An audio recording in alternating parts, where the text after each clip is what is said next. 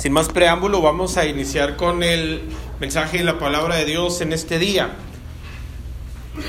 Para podernos ir a tiempo a nuestras casas.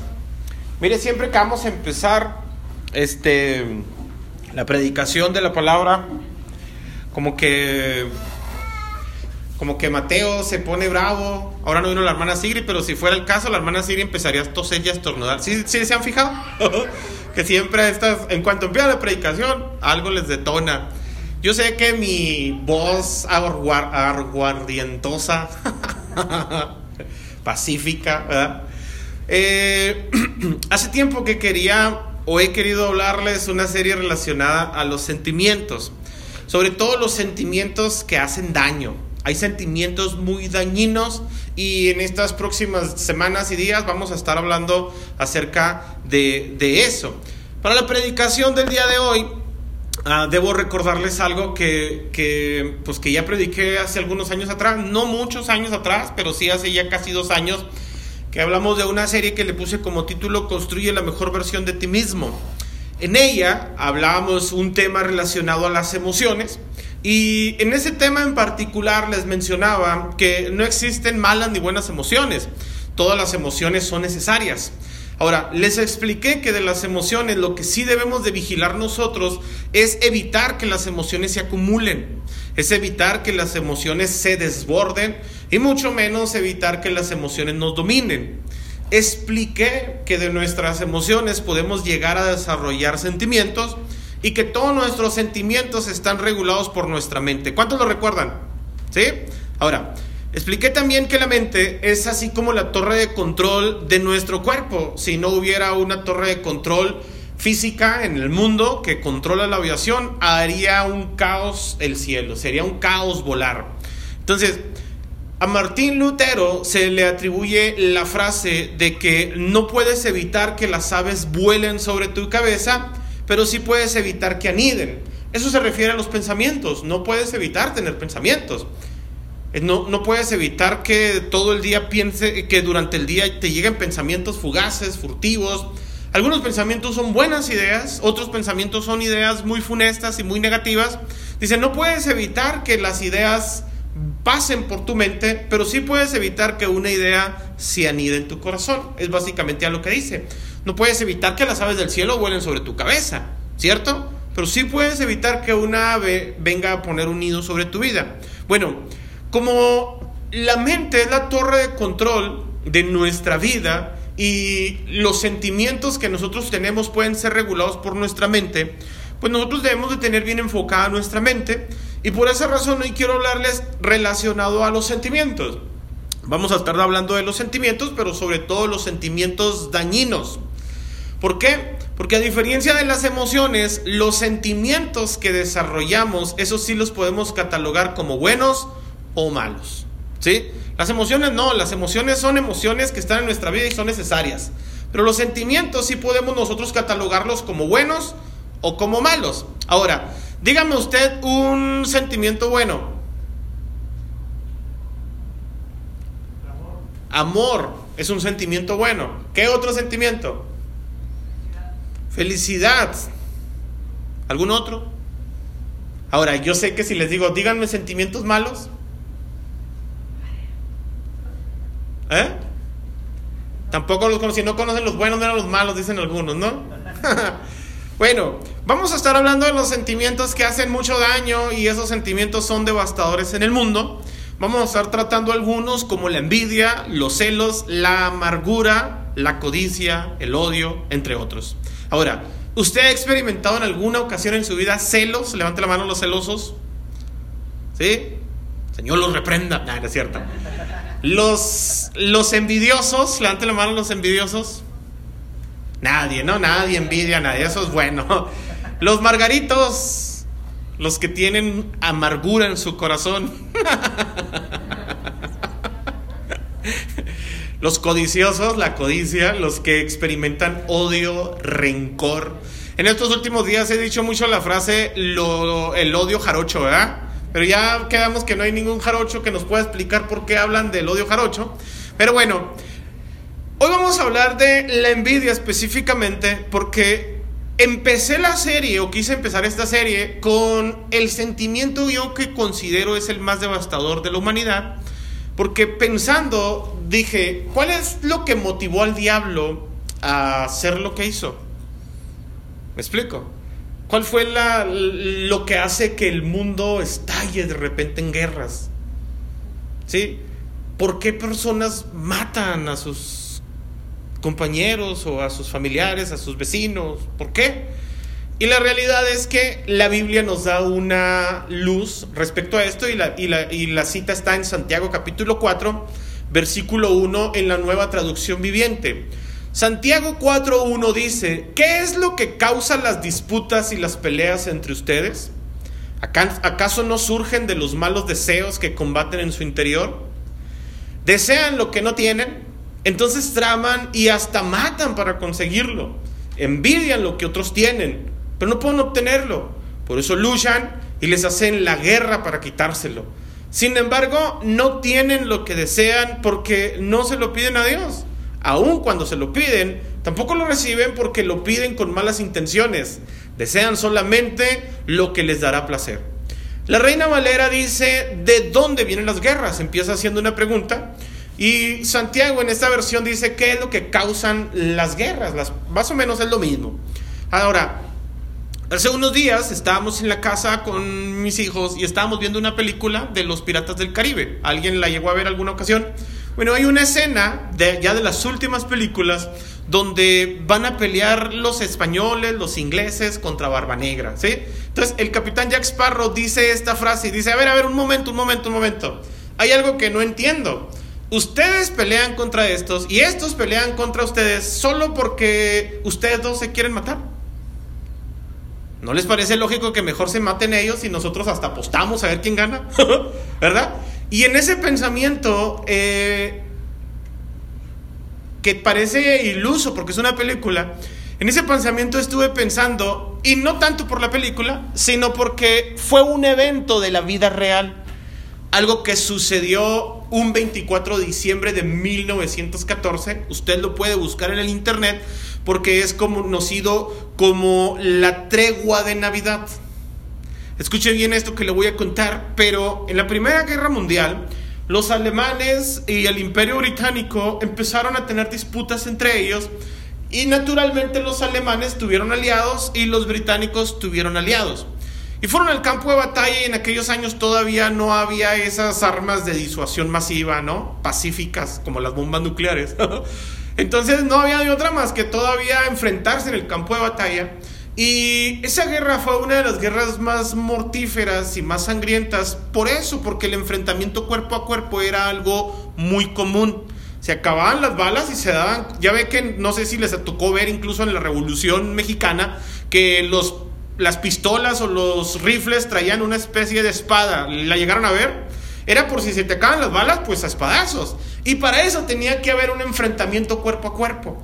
Bueno, pues en vísperas de la Navidad, los alemanes y los ingleses, trabados en la guerra, estaban en un campo muy estrecho, sinuoso, lleno de mucha agua, nieve y todo ese rollo, y estaba un lodazal terrible, y era una cosa espantosa porque ya casi casi estaban uno frente al otro. Lo único que les dividía eran las trincheras en las que ellos estaban acostumbrados o, o acuartelados, perdón.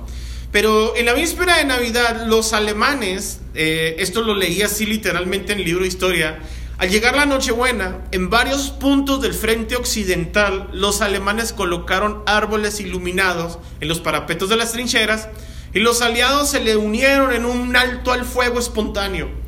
Y fue la conocida como tregua de Navidad de la Primera Guerra Mundial. Ahora, cuando sucedió ese, ese alto al fuego, al poco tiempo empezaron a gritar, a, cantar los alemanes por un lado, los, los ingleses por otro lado, empezaron a cantar himnos, empezaron a cantar cánticos, empezaron a cantar villancicos, y en ese momento hubo una tregua a la paz. Ahora, sucedió que un soldado salió de su trinchera y muy temeroso quiso caminar hacia el lado de enfrente, y los otros también hicieron lo mismo, empezó uno a caminar, empezaron a gritar, no disparas, no disparo. ¿Me siguen hasta aquí, sí o no? Y respetaron el cese al fuego, se juntaron en el campo de batalla y se abrazaron. Los demás imitaron ese evento, ese acto, y salieron de sus trincheras y se empezaron a saludar, a abrazar. No se entendían ni papas, unos hablaban alemán y otros inglés. Pero lo que sí hicieron es que se empezaron a intercambiar regalos, obsequios, sobre todo botones de los ah, trajes, de los uniformes, se empezaron a intercambiar algunas ah, fotografías, eh, cigarros, cosas así por el estilo. Y empezaron a hacer una amistad que el cese al fuego del de la víspera de Navidad, de la Nochebuena, el 24 de diciembre, decidieron alargarlo hasta todo el 25 de diciembre. O sea, toda la Navidad iba a haber paz. ¿Sabe qué fue lo que sucedió? Empezaron a tener tanta paz que se empezaron a conocer, se empezaron a entender. Entonces decidieron, pues vamos a aplazarlo hasta fin de año. Entonces ya tenían desde el 24 hasta el día 31 en sana paz. Cuando ya se terminó el cese al fuego, los capitanes de ambos lados, los altos mandos de los ejércitos, obligaron a sus combatientes, a sus soldados, a volver a tomar las armas y a darse con todo. Fíjese lo que sucedió. Hubo sobrevivientes naturalmente de ese evento y alguien de los sobrevivientes dijo muy sabiamente, escúchelo bien, la guerra no es más que un acto donde personas que no se conocen matan a personas que si las conocieran no las matarían. Y las matan por personas que se conocen muy bien, pero se envidian mutuamente y se odian en común. Y quiero preguntarles, ¿cierto, cierto o no? Eso es la guerra. Un presidente estudia muy bien a otro presidente, lo odia, lo envidia, y nosotros como mm, ciudadanos del mundo moderno, ya como que le vamos entendiendo un poquito a este rollo de las guerras. Cuando por ahí una nación poderosa le echa el ojo a otra nación, en el afán de los derechos humanos, en el afán de defender los derechos civiles, ya todo el mundo sabemos que curiosamente quieren defender a una nación que tiene petróleo. ¿Verdad que sí? Entonces ya entendemos de dónde provienen las guerras. Fíjese que la Biblia está hablando en el primer siglo de que todas las guerras provienen de algo que alguien envidia, que no puede tener y arde en envidia y por eso suceden este tipo de cosas. Ahora, veremos algunas razones por las cuales la gente tiene envidia. La Biblia está llena de historias de personas que han sentido envidia y por envidia han hecho cosas funestas, han incluso hasta matado. Lo primero que vamos a aprender es que hay personas que envidian porque a otros les va mejor. Puede ser que le vaya mejor, tiene mejor carro, tiene mejor puesto, tiene mejor sueldo, eh, le gusta más la mujer que él tiene, cosas así por el estilo. ¿Me siguen hasta aquí? Ahora, fíjense lo que la Biblia enseña en Génesis capítulo 4, versículo 3, nueva traducción viviente. Génesis 4, 3. Dice, al llegar el tiempo de la cosecha, Caín presentó alguno de sus cultivos como ofrenda para el Señor. Abel también presentó una ofrenda, las mejores partes de alguno de los corderos que eran primeras crías de su rebaño. El Señor aceptó a Abel y a su ofrenda, pero no aceptó a Caín ni a su ofrenda. Esto hizo que Caín se enojara mucho y se veía decaído. ¿Por qué estás tan enojado? le preguntó el Señor a Caín. ¿Por qué te ves tan decaído? Serás aceptado si haces lo correcto, pero si te niegas a hacer lo correcto, entonces ten cuidado. El pecado está a la puerta, al acecho y ansioso por controlarte, pero tú debes dominarlo y ser su amo. Observe por favor, pero uno de los primeros sentimientos que se desarrollaron en la vida humana fue la envidia. Y la envidia se desarrolló porque una persona puso en la balanza de la comparación cómo le fue a él y cómo le va al otro.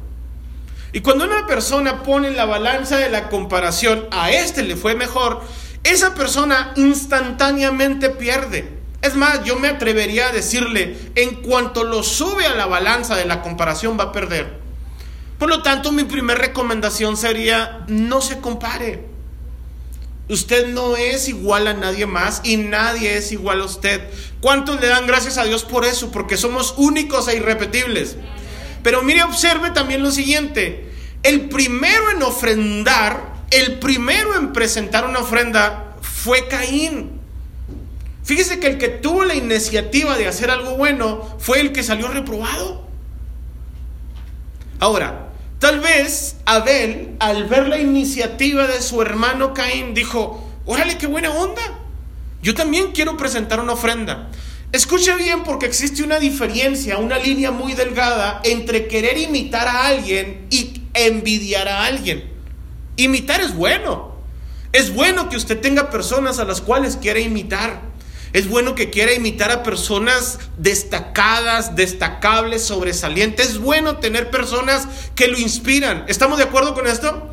Y Caín inspiró a su hermano Abel a hacer algo bueno para con Dios. Pero dice la Biblia que Abel agradó a Dios mientras que a Caín no le gustó la respuesta de Dios para su vida. No le gustó que, que Abel le hubiese agradado mal la ofrenda. Entonces Dios le dice a Caín, oye Caín, mira, antes de que pienses tú que este es un asunto de preferitismo, antes de que pienses tú de que a ti te va mal porque ya la traigo contra ti, es que Dios me odia, es que por eso no prospero, es que porque a lo mejor estoy salado, voy a buscarme una limpia. ya ve que hay personas que llegan a incluso a decir eso. Ya no más falta que venga un perro y me haga sus gracias contra mí. Ni es mala suerte, ni es preferitismo de parte de Dios. Dios le está diciendo, el asunto es de hacer las cosas bien. El asunto es de tener ah, frutos de tus acciones. Si haces las cosas bien, te va a ir bien. Si haces lo correcto, siempre vivirás una vida correctamente. Pero dice, si te empeñas en hacer lo malo, te va a ir mal. ¿Cómo esperas resultados buenos haciendo lo malo? ¿Cómo esperas prosperar siendo desobligado, deshonesto, siendo ah, flojo? ¿Cómo esperas, dice el Señor, ser recompensado si no estás haciendo las cosas bien? Y aquí valdría la pena la pregunta, ¿qué hizo mal Caín? ¿A poco presentarle una ofrenda mal, tener la iniciativa, perdón, de ofrecerle una ofrenda a Dios estuvo mal? Porque hay personas que quieren que con las intenciones cuentan. No, pues lo que vale la intención. ¿Estamos de acuerdo? Y cuando la intención que usted hace creyendo que lo que cuenta es la intención y luego lejos de recibir una alabanza, recibe un regaño, un reproche, puede ser que se sienta mal. Y esto fue lo que sucedió con Caín. Caín hizo algo y esperó una alabanza, a lo mejor algo positivo, pero le resultó en un regaño de parte de Dios. Ahora, ¿qué fue exactamente lo que hizo mal Caín? Si usted lee unos versículos atrás, en el capítulo 3, sucede el primer juicio de Dios en la tierra.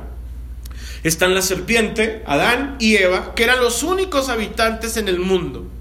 Y Dios maldice a la serpiente castiga a la mujer con los partos y todo ese rollo, pero sobre Adán no echa ninguna maldición. Sobre Adán lo que hace es que en lugar de maldecir a Adán, maldice la tierra y dice, maldita será la tierra por tu causa. Pero Dios no podía maldecir a Adán porque anteriormente había dado la promesa de la redención. Está en Génesis capítulo 3, versículo 15, no lo lee ahorita, lo lee en su casa. Pero Dios había prometido que la descendencia de Adán un día iba a aplastar en la cabeza a Satanás y a su descendencia. ¿Me siguen hasta aquí? Por esa razón Dios estaba imposibilitado para maldecir a algo que posteriormente levantaría. Entonces, como no podía maldecir a Adán ni a Eva naturalmente, maldijo la tierra. Si usted lee el versículo 3 de Génesis capítulo 4, dice, al llegar el tiempo de la cosecha, Caín presentó algunos cultivos como ofrenda para el Señor. En la Reina Valera dice, presentó los frutos de la tierra. Escuche bien lo siguiente, si la tierra fue maldecida, ¿qué es lo que estaba ofreciendo Caín? Ahora, ¿Dios tenía que conformarse con que la intención de Caín estuvo bien? ¿Qué opinan ustedes? La realidad de las cosas es que por muy buena que sea la intención, las cosas se tienen que hacer correctamente. Cuando una persona no recibe lo que desea en su corazón, sucede lo que leíamos en Santiago capítulo 4.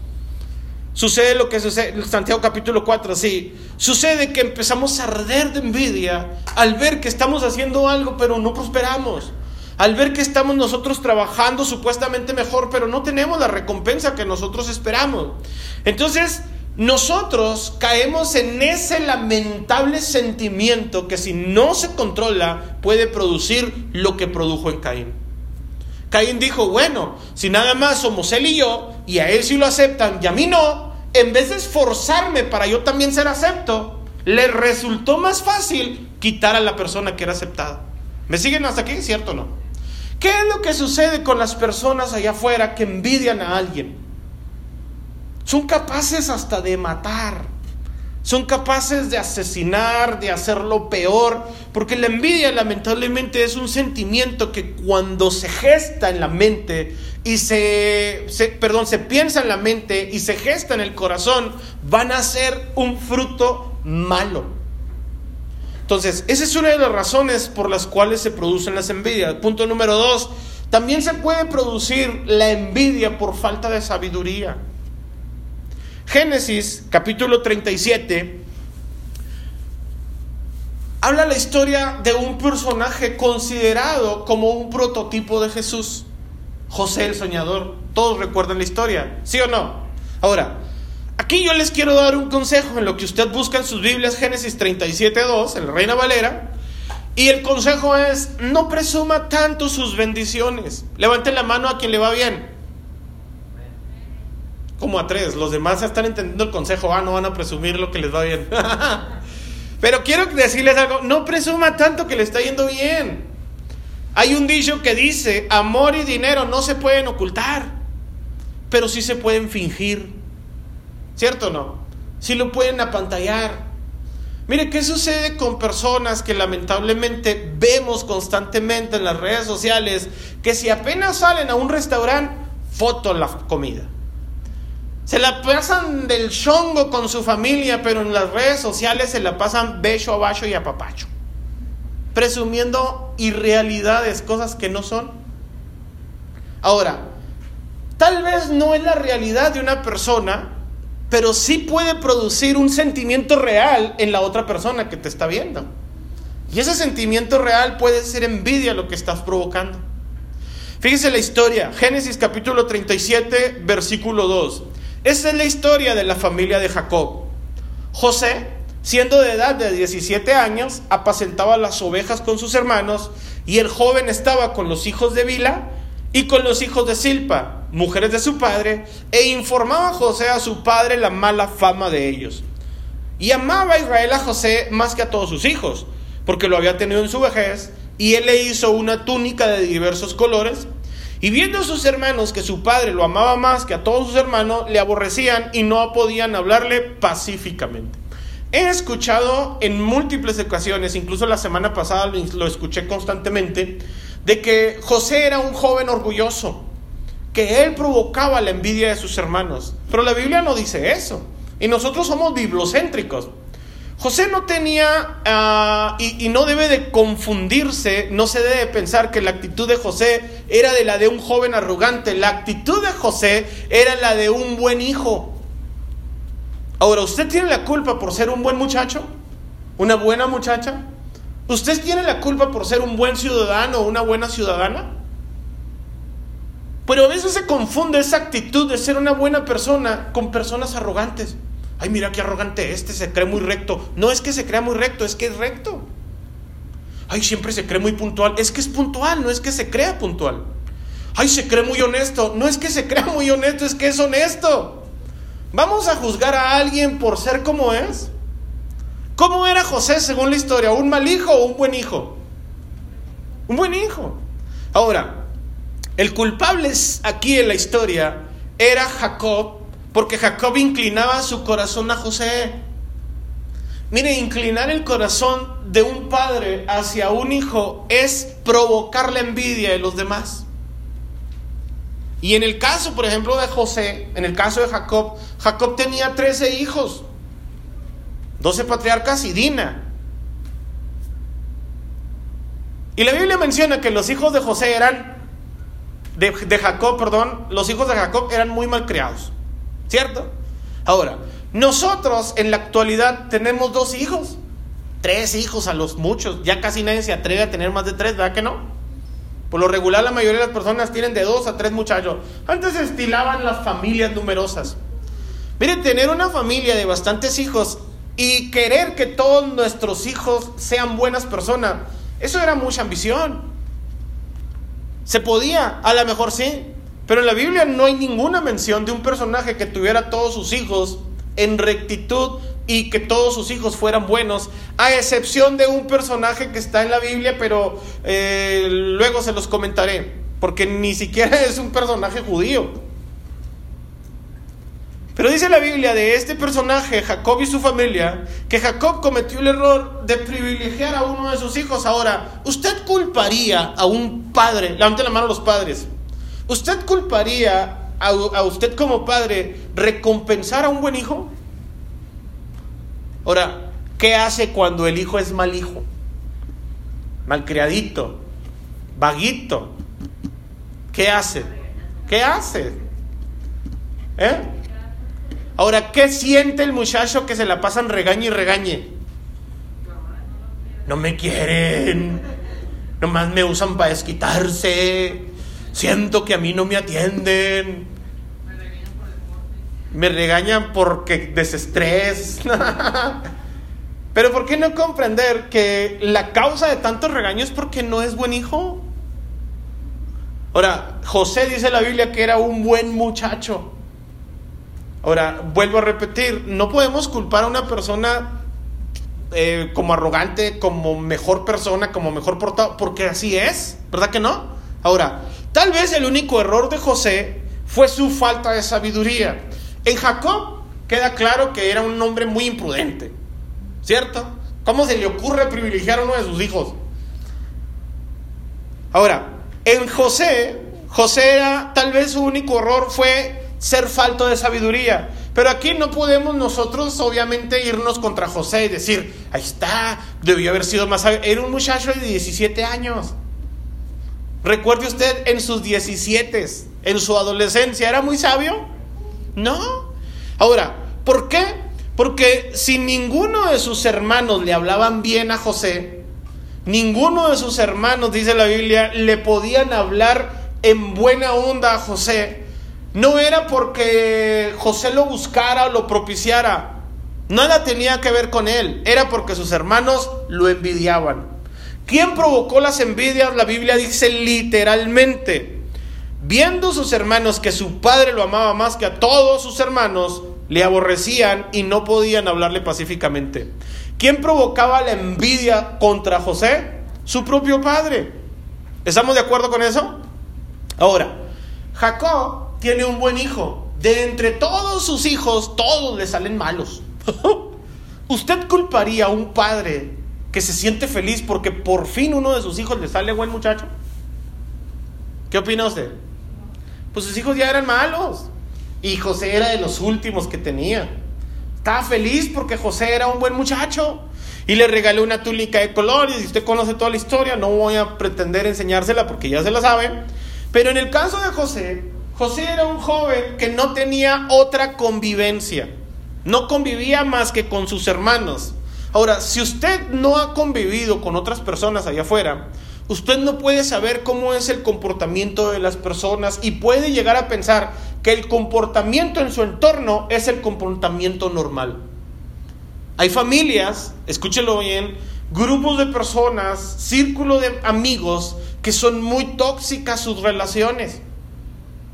La relación en la que José se desenvolvía era una relación muy tóxica. Sus hermanos no lo querían. ¿Estamos de acuerdo con eso?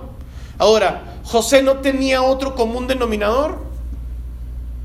No podía saber si el trato de sus hermanos hacia él era lo normal. Por esa razón José se atreve a contarle sus sueños a sus hermanos, pero tampoco lo hace de una manera egoísta, ni ególatra, ni poniéndose como la trompa del ferrocarril. Dice, no, oiga, tuve un sueño anoche. ¿Por qué? Porque en donde más, cierto o no, que en el círculo donde se supone es el círculo de confianza, es donde puedes ser tú mismo, pero si ya ni en tu círculo de confianza puedes ser tú mismo porque provocas la envidia de los demás, entonces algo hay peligroso en esa relación. ¿Me siguen hasta aquí, sí o no? Entonces dice la Biblia que el comportamiento de los hermanos hacia Jacob era algo provocado no por José, provocado por su padre. Bueno, este ejemplo lo pongo porque muchos de nuestros comportamientos sí los provocamos nosotros. Levante la mano la gente que es feliz. La gente que es feliz. Sea feliz. No lo grite mucho a los cuatro vientos porque tu felicidad es el coraje de otro. Sea feliz. Si usted es feliz, no se encargue de que todo el mundo sepa que usted es feliz. Si usted es feliz, disfrute su felicidad. No sea muy dado a platicar sus triunfos, sus logros. No sea muy dado a presumir sus ah, alcances, porque puede despertar la envidia de otros. Y usted dirá, oiga, pastor, pero yo no puedo evitar hacer las cosas que hago. No, José tampoco lo evitaba. Usted siga siendo un buen personaje siga siendo una buena persona, siga siendo un buen ciudadano, siga siendo una persona honesta, siga caracterizándose por ser buena persona. Eso no tiene nada que ver con usted, pero sí puede evitar usted presumir cosas que no es. Y las cosas que sí es debería verlas con mayor humildad. ¿Me siguen hasta aquí, sí o no? ¿Por qué? Porque si a Jacob, si a Caín mató a su propio hermano, y a José sus hermanos estaban dispuestos a hacerle lo mismo, matarlo. ¿Qué espera de los de afuera? ¿Que lo traten con mayor misericordia? ¿Que lo traten con mayor felicidad, con mayor compasión? Si su propia familia se ha convertido en su peor enemigo, ¿qué espera que suceda con los de afuera? ¿Me siguen hasta aquí, sí o no? Entonces, nosotros ya estamos más crecidos en la vida y debemos de saber cuando estás provocando la envidia de los demás yo le quiero comentar una cosa, sea sabio e inteligente. Sea humilde y modesto.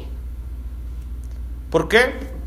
Porque si bien tienes un propósito en esta vida y Dios te quiere ver sentado en un trono, pudieras evitar el pozo. Ahora, el pozo en la vida de José fue una difícil etapa en su vida. ¿Cierto o no? ¿A poco no hubiera estado muy bien que José hubiera crecido junto a su padre? Que José hubiera disfrutado la compañía de su padre y de sus hermanos y aún así llegar a gobernar Egipto. La mayoría de las veces, no, es que Dios estaba procesando a José. ¿Para qué? ¿Para ser mejor muchacho que ya era? Una persona es procesada cuando no es algo y es procesada para llegar a ser algo que ahorita no es. Si usted quiere, por ejemplo, tomarse un café, usted tiene que pasar por un proceso. Calentar el agua, agarrar el café, mezclarlo con el agua, revolverlo, ponerle azúcar, un poquito de crema. Ese es un proceso. Pero si usted ya tiene un café ahí, dice, no voy a procesar este café, ¿qué más le vas a sacar? ¿Que haga más espuma o qué? ¿Me siguen hasta aquí, sí o no?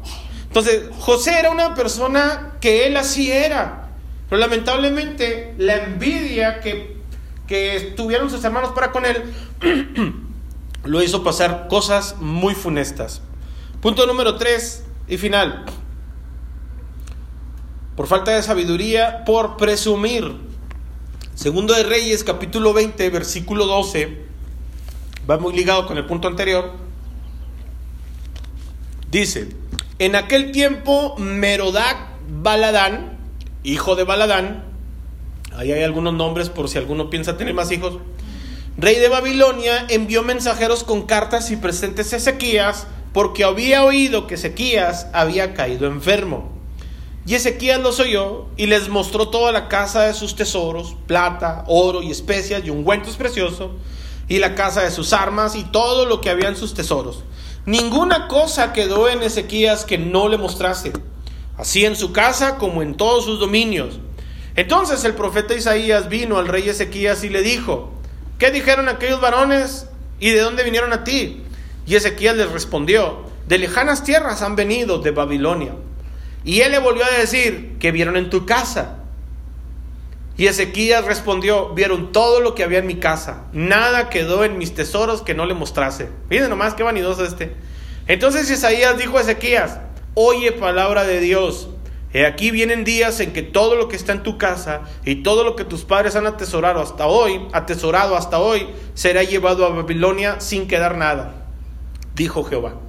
Y de tus hijos que saldrán de ti, que habrás engendrado, tomarán y serán eunucos en el palacio del rey de Babilonia. Entonces Ezequías dijo a Isaías, la palabra de Jehová que has hablado es buena. Después dijo, habrá al menos paz y seguridad en mis días. Fíjese bien, pero la causa por la que fueron visitar a Ezequías, o la causa por la cual fueron a visitar a Ezequías, fue porque se enteraron que estaba enfermo. O sea, el rey de Babilonia aparece por primera vez en la historia del pueblo de Israel. No sé si lo hizo en un asunto de mero formalismo, no sé si lo hizo en un acto de diplomacia, no sé si lo hizo para ver cómo era Israel, pero se enteró, oye, fíjate que el rey de Israel enfermó gravemente y el profeta oró por él y Dios lo sanó y se cuenta que incluso hasta le agregó más años a su vida, que él ya sabe cuántos años tiene. Ah, caray. Oye, pues ve, dale nuestro apoyo moral. Así empieza la Biblia diciendo que mandó a su hijo a decirle a Ezequías, oye, mi papá se enteró que estabas enfermo y pues venimos a decirte que aquí estamos, lo que se te ofrezca. ¿Cuál fue la actitud de Ezequías? No, hombre, ¿cuál enfermo? Mírame, machinzote, ¿cómo estoy? ¿Han visto personas que se niegan a envejecer? Les llaman rabo verdes, algo así, no estoy muy seguro. Hay gente que no acepta su situación. Yo se los he dicho un montón de ocasiones, el orgullo de los pobres es la humildad. Hay gente que presume cosas irracionales, yo no sé ni para qué. Ahora, ser pobre no tiene nada de malo. Lo que debería tener de malo es no reconocer tu realidad. Comprender y decir, ahorita estoy así, pero me voy a esforzar, tengo una meta, estoy yendo hacia el, hacia el blanco, tengo un destino, tengo un plan y lo vamos a desarrollar de tal manera. Eso es bueno. Querer salir adelante no es ambicioso, pero no reconocer que estás en una situación complicada y al contrario, no hombre, mira, observa cómo me ha bendecido Dios. Y dice la Biblia que el profeta vino y le dijo, oye, ¿y estos de dónde vinieron? Vinieron de Babilonia. Oh, Babilonia, imagínense, tenían una de las siete maravillas antiguas, los jardines colgantes de Babilonia. Los babilonios eran famosísimos. Oh, vinieron. Y luego, no, les presumí todo. Todo, dijo, no hubo nada en mi casa que no les enseñara. Yo les dije hace un momento que es, debe de tener precaución de presumir mucho sus logros. Yo no quiero decir con esto que no sea feliz que no tenga fotografías de un viaje que haga a algún lado, de que tenga temor de pasar un buen rato con sus amigos, publicar una, una, foto en Facebook como una selfie o algo así por el estilo porque está verdaderamente contento. Eso es una cosa muy diferente, tener un álbum de recuerdos a todo el tiempo estar tratando de aparentar lo que uno no es. ¿Me siguen hasta aquí, sí o no? ¿Por qué? Porque vas a provocar la envidia de las personas. Hay un dicho que dice que la envidia es como dormir con una persona que ronca. Levanten la mano los que duermen con alguien que ronca. Nadie, ¿verdad? Menos los que estamos aquí casados.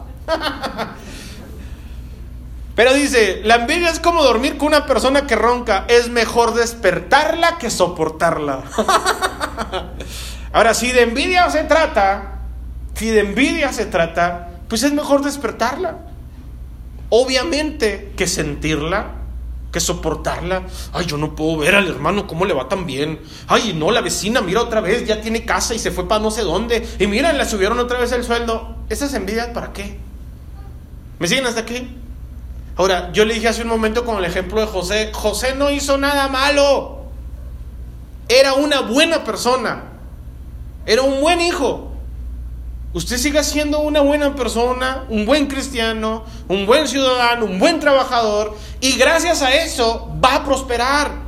Porque en el punto primero Dios le dijo a Caín, si haces lo bueno, te va a ir bien. Después se convirtió en la regla de oro. Todo lo que siembras cosechas, lo que haces a otros recibes. ¿Me siguen hasta aquí, cierto o no? Entonces, ¿qué es lo que sucedió? En Eclesiastés capítulo 4, versículo 4 dice, He visto asimismo que todo trabajo y toda excelencia de obras despierta la envidia del hombre contra su prójimo. También esto es vanidad y aflicción de espíritu. Quiero que por favor comprenda esto. La envidia es un camino de dos vías. Se tiene o se despierta. Vuelvo a repetir.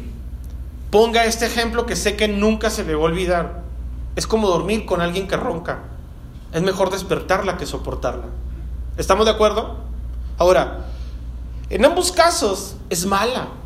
Es mala la envidia porque detenerla tú te va a herir tu corazón. Y de despertarla en otros vas a tener muchos enemigos.